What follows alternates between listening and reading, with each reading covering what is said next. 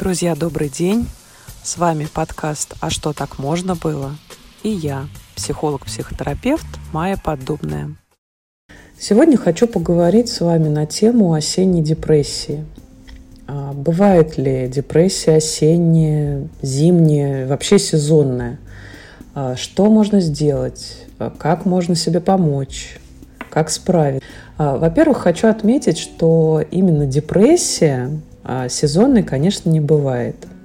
То есть нужно проводить различия между депрессией и недепрессией. Для меня, как для профессионала, да, депрессия – это определенный набор клинических проявлений, то, о чем говорит, говорят, когда говорят о э, некой сезонной такой депрессии, это скорее хандра. Поэтому что такое да, хандра? Это сниженное настроение, сниженная работоспособность. И тут мы можем э, говорить о реакции, адаптации к смене сезонов. Как это происходит? На улице становится холоднее, солнца меньше, световой день короче. В нашем климате, в средней полосе России, время самых темных и тоскливых месяцев в году – это ноябрь и март. Или э, даже, знаете, вернее будет сказать октябрь-ноябрь и февраль-март. Почему так происходит? Октябрь-ноябрь то время, когда уже завершилось бабье лето, даже припозднившееся, все накопленные летом какие-то ресурсы от солнца, от фруктов, от купаний уже истощились. При этом новые ресурсы пока не появились. И в итоге, пока ничего не вдохновляет, плюс пик э, острых респираторных заболеваний, вирусов, э, человек начинает уставать.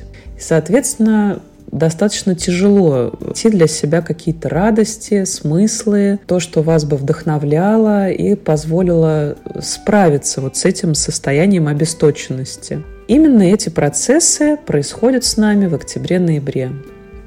Второй пик подобного состояния приходится на февраль-март. А что происходит в это время? Подходит к концу зима, Человек устает от тяжелых таких темных месяцев, от холода, когда лишний раз не хочется выходить на улицу, хочется под одеялко, посмотреть кино, но и кино надоедает, и вообще все надоедает, и какао, и плед, и все какие-то уютности, они тоже уже э, осточертели. Все возможные новогодние праздники, да, за которые можно было как-то эмоционально зацепиться, они тоже завершились. То есть начало марта – такое время, когда весна у нас только в календаре.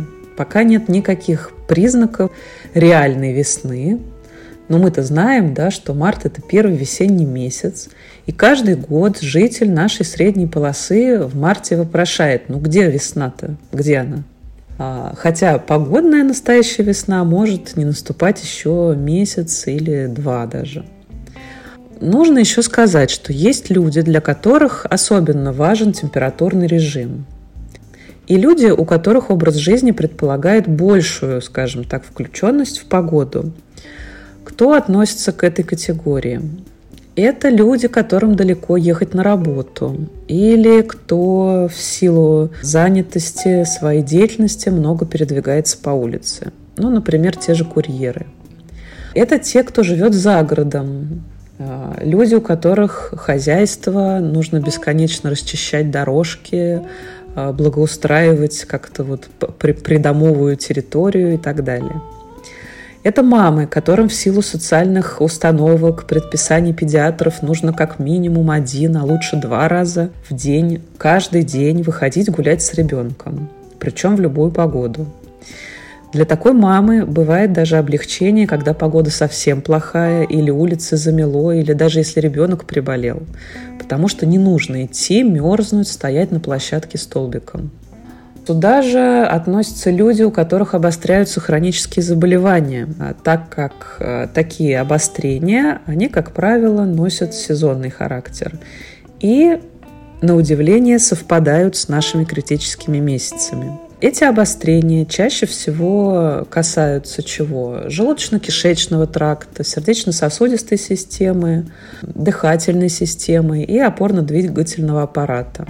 То человек может болеть желудок, ломить суставы, голова отъезжает. То есть общее такое вот неприятное самочувствие, которое очень сказывается на качестве жизни. Ну и наверняка вы слышали народное выражение да, «реагировать на погоду». То есть человеку приходится много тратить энергии на свои вот эти вот э, состояния плохого самочувствия, и на этом фоне еще справляться с какими-то мелкими жизненными трудностями совсем может быть тяжело. Ну и на этой тоскливой ноте, наверное, самое время поговорить о том, как же с этим бороться. И первый вопрос, который возникает у меня, и который, скорее всего, вам задаст любой психолог, а зачем с этим бороться? Именно вам? Чем оно вам мешает? Попробуйте ответить для себя на вопросы. Что будет, когда вы это поборете? Для чего вам это нужно? Какую выгоду вы получите, если будете бороться и торжественно победите это состояние? Отвечая на эти вопросы, можно про себя узнать много нового и интересного.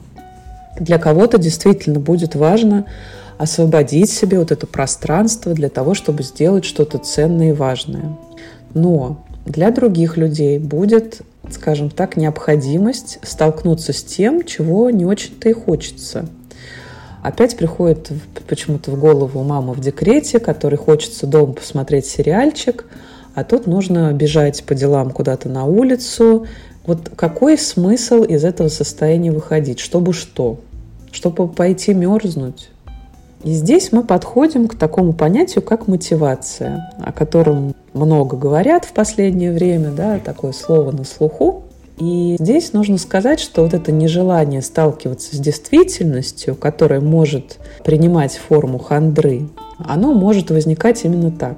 То есть человек бывает готов совершенно бессознательно впасть в такое состояние или даже приболеть немного, чтобы не нужно было принимать эти решения, совершать какое-то волевое усилие, чтобы делать что-то не очень приятное и интересное для себя.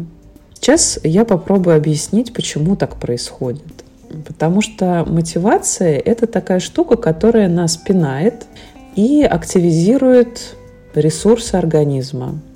То есть, если у вас есть какая-то важная задача, вам не нужно особенно какие-то прикладывать чрезмерные усилия, чтобы эту задачу реализовать.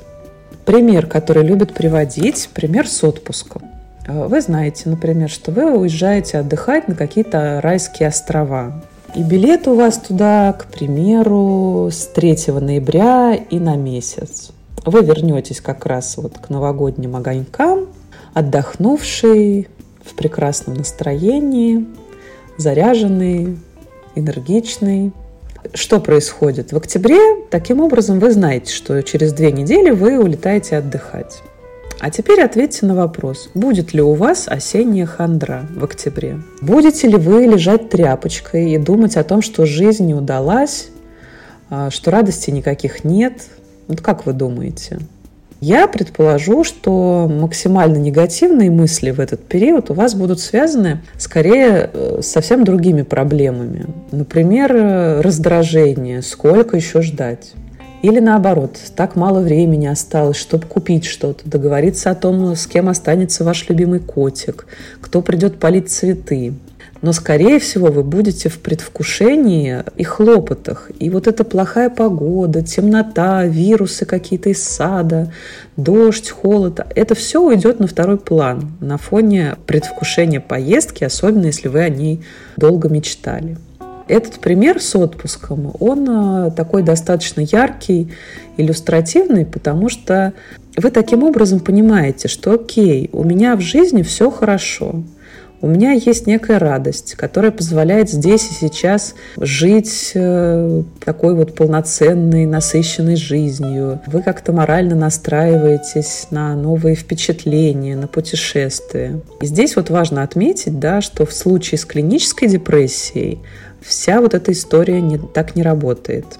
А поэтому, если вам заходит тема с отпуском, с мотивацией, это лишнее подтверждение того, что у вас все же хандра и та самая ну, условная адаптация к смене времен года.